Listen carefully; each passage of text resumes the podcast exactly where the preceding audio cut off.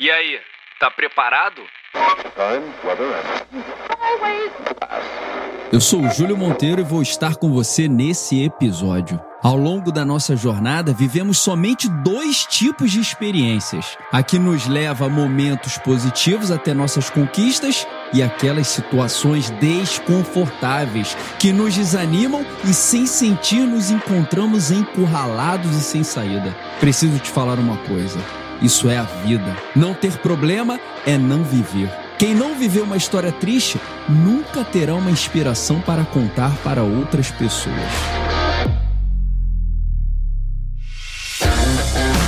Esse é o MegaCast, o canal que leva até você um conteúdo com potencial de transformar suas ideias em projetos, planos em realizações e trabalho em sucesso.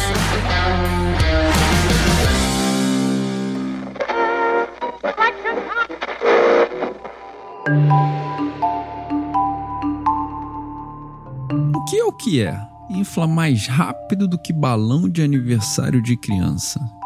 Não pegou essa? Então me responde. O que não tem penas exuberantes como a do pavão, mas adora desfilar por qualquer lugar onde passa? Responde aí, vai. Amigos, sejam bem-vindos a mais um mega conteúdo aqui no MegaCast. E a troca de hoje vai ser sobre uma característica que vem dominando as pessoas ao redor do mundo mas esse domínio ele é silencioso e provoca um estardalhaço que está levando muitas pessoas para o fundo do poço. Hoje nós vamos estudar esse assunto juntos, porque sozinho é para os egoístas. Você tem e do que eu preciso pra te ter por perto e não te soltar. Me diz o que você tem, yeah. Não importa o que eu faça, meu ego não inflar. Ei, eu não influo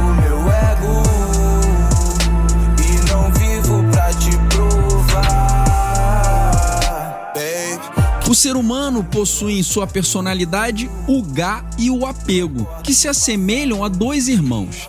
Ao analisarmos questões confusas e de difícil solução, descobriremos que quase tudo se deve ao gá e ao apego. O melhor caminho para diminuir esses dois sentimentos não há outro que não seja o controle emocional, aquela palavrinha que a gente vem falando há muito tempo: inteligência emocional.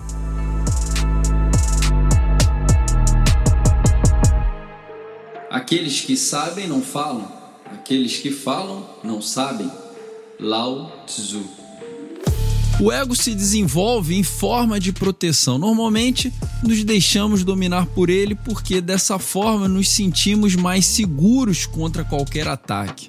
A voz do ego nos confunde e nos afasta do nosso verdadeiro ser, impede que sintamos as coisas de coração e as mais puras das emoções. Muita gente imagina que a ausência de ego é um comportamento benéfico, sociável, mas na verdade, se o ego não existisse, a pessoa perderia sua identidade. Ela não conseguiria diferenciar o eu e o outro, ou então o eu e as coisas.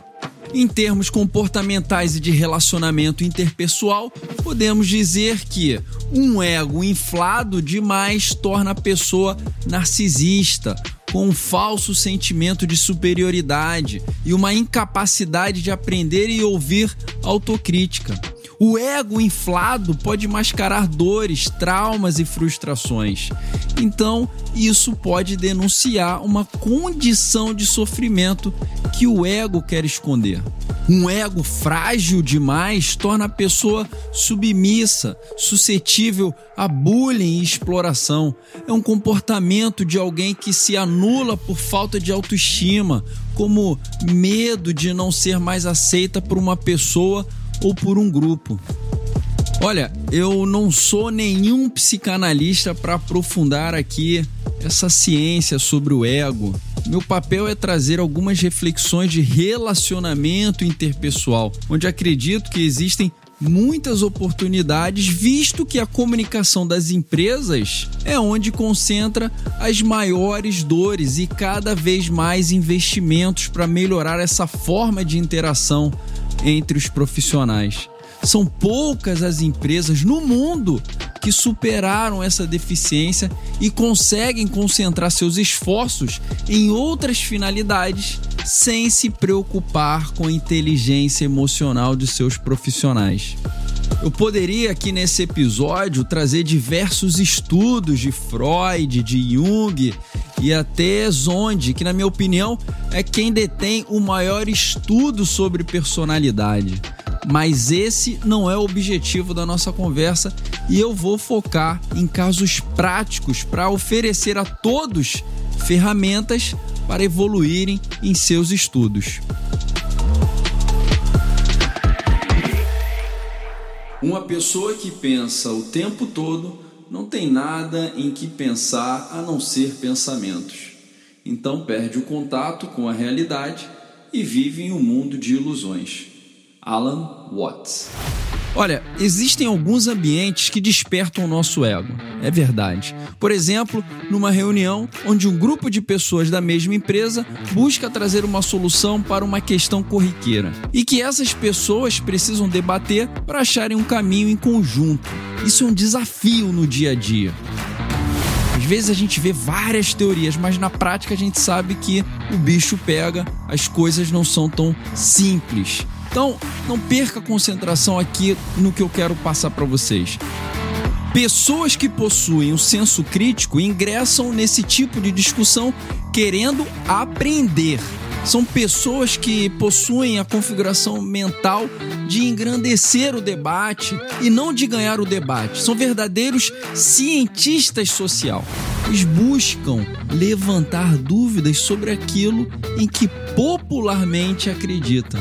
O cientista social, pessoal, explora rigorosamente alternativas através da reflexão e avaliação de evidências, com curiosidade de quem nunca se contenta com o seu estado atual de conhecimento.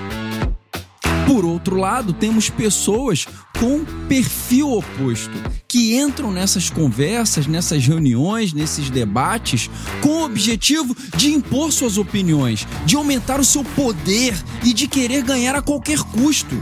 Essas pessoas são consideradas leigas. É isso mesmo.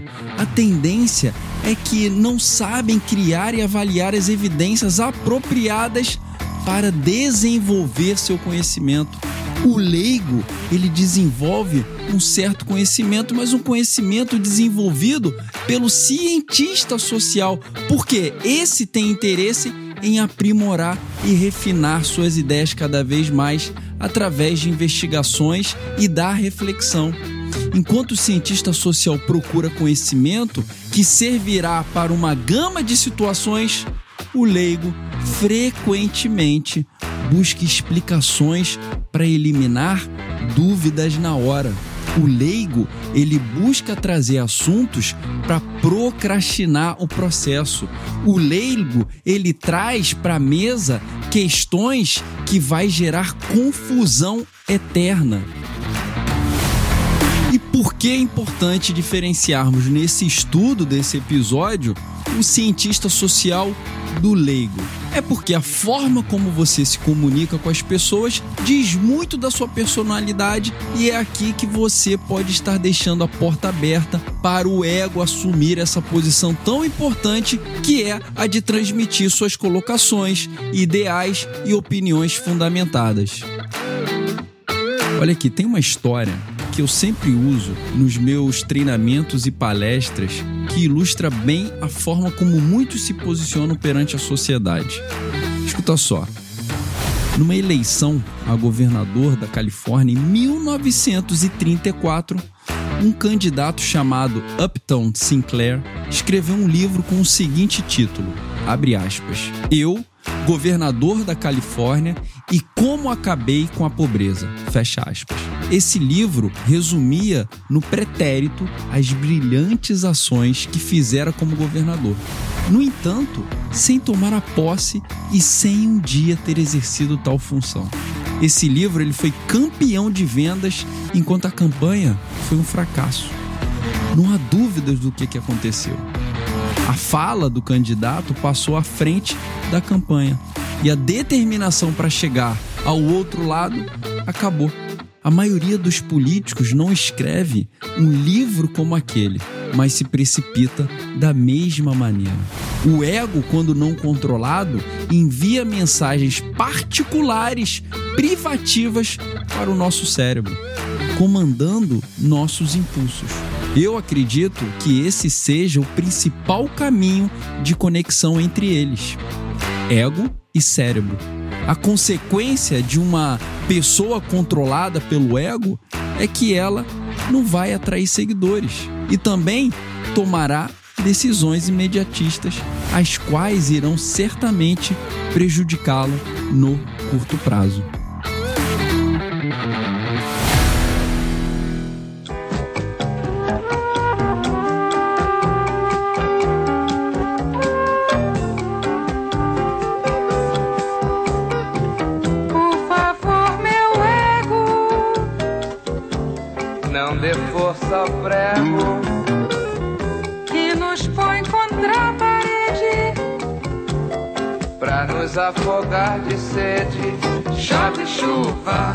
Sua boca,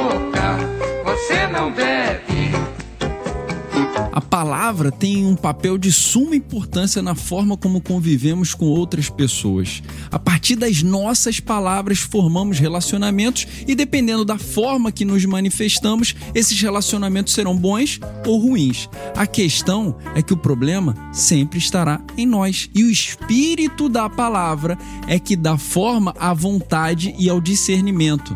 Entre outros, a ação é que concretiza o espírito da palavra. O espírito da palavra assemelha-se ao operador de marionetes, manipula livremente deuses e demônios, irrita as pessoas ou fazê-las rir, preocupá-las ou tranquilizá-las, entristecê-las ou alegrá-las, provocar o conflito ou a paz, obter sucesso ou fracassar. Tudo depende do espírito da palavra. Portanto, pessoal, usá-la de forma leviana é muito perigoso.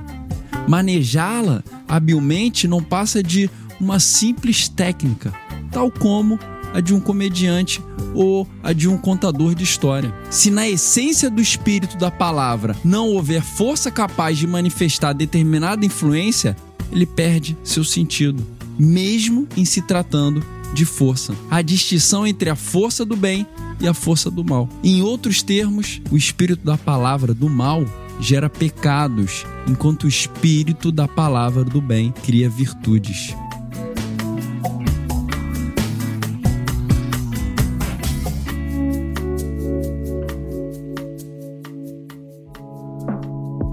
A palavra pode mudar histórias. A palavra é tão importante, irmão, que não saber manuseá-la pode fazer com que eu esteja me sabotando enquanto libero aquilo que eu não quero viver e retenho aquilo que eu gostaria de viver. Tem gente que tem fé para gerar seus próprios gigantes, mas não tem fé para conseguir vencê-los.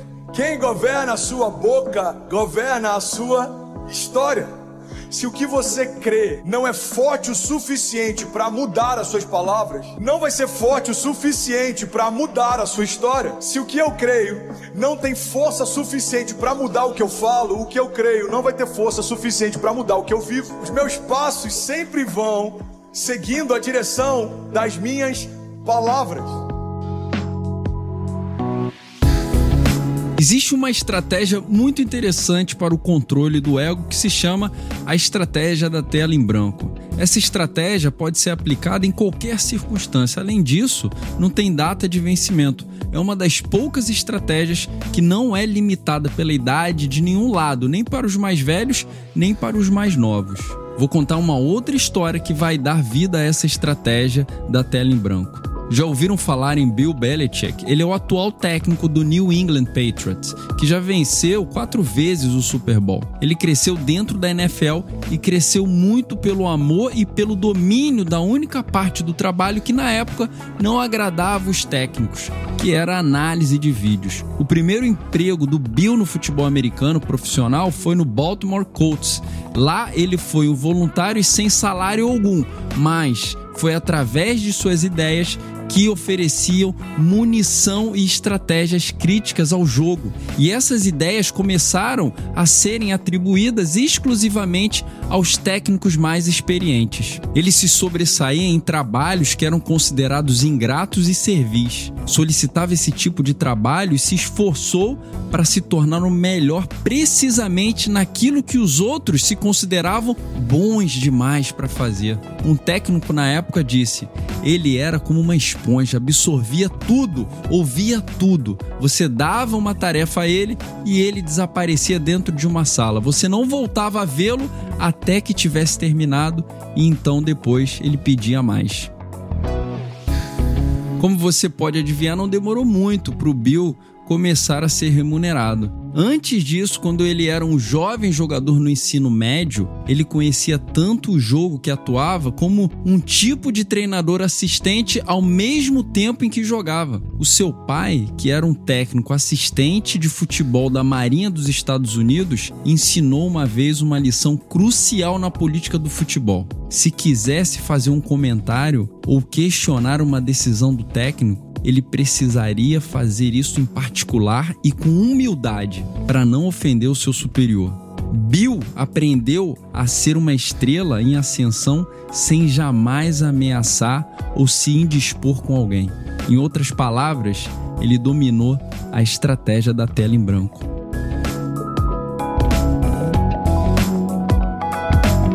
Depois de vestir esse manto, você vai ver o que o ego da maioria das pessoas as impedem de perceber.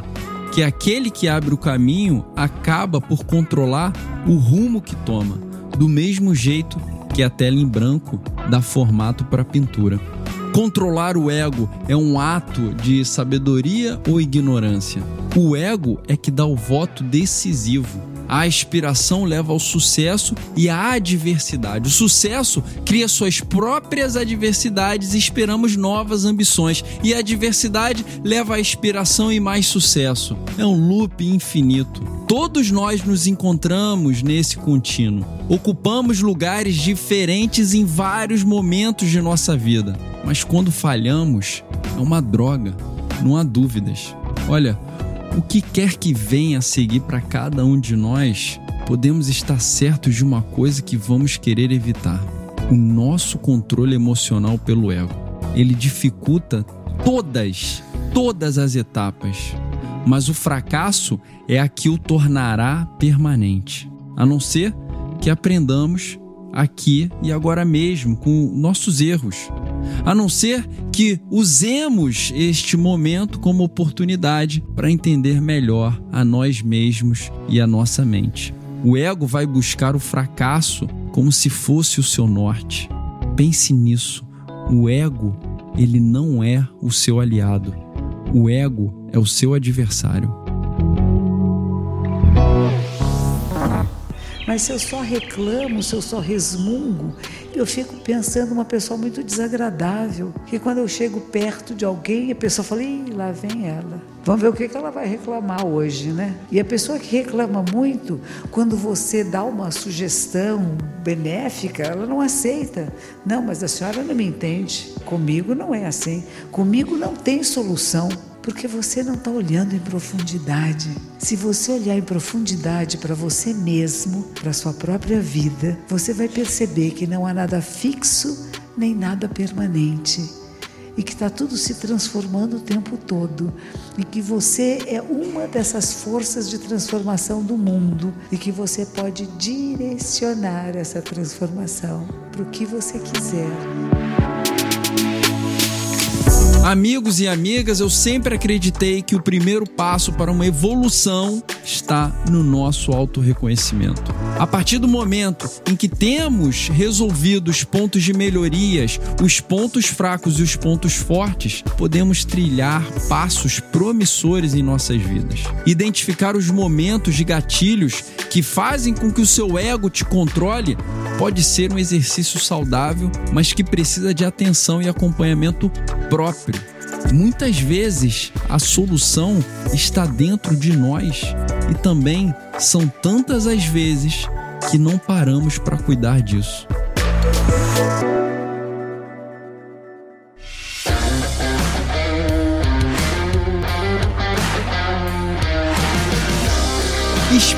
Que esse episódio tenha acrescentado muito na sua vida. O MegaCast é o seu conteúdo para estar ao seu lado no desafio que você está enfrentando. Por aqui, Júlio Monteiro e você pode acompanhar mais trocas como essas no LinkedIn ou no J Monteiro Mega no Instagram. Te vejo nessa jornada.